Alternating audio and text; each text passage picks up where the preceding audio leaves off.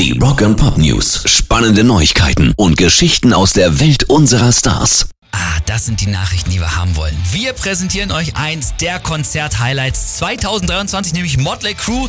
Die gehen auf Tour und das zusammen mit Def Leppard.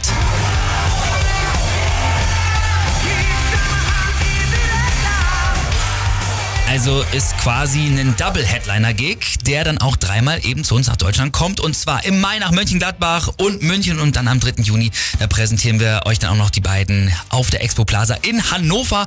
Und Tickets dafür bekommt ihr dann natürlich auch von uns wieder geschenkt.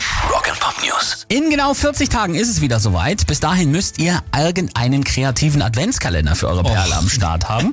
Und Rammstein bieten sich da an mit Überraschungen zum Spielen, Genießen und Dekorieren, so heißt es bei Ihnen auf der Sehr Homepage. gut.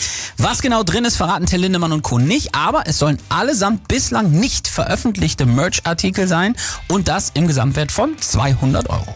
Rock and Pop News. Oder ist bestimmt irgendwas ekliges. auch dabei. Sicherheit Penis!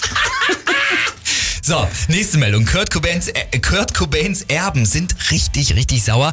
Grund ist nämlich eine Opernaufführung, die gerade im Royal Opera House stattfindet. Sie ist an einen fiktiven Film von Starregisseur Gus Van Sant angelehnt, die die Familie des Ex-Nirvana-Frontmanns aber auch schon damals mit allen Mitteln bekämpft hat.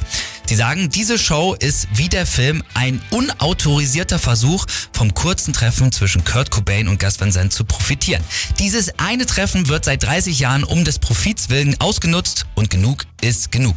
Das Problem ist aber auch, es wurde immer wieder klar gesagt bei der Aufführung und auch beim Film, dass es eben fiktiv ist, nicht autobiografisch und dann kann leider die Erbengemeinschaft von Kurt Cobain auch da gar nichts gegen machen.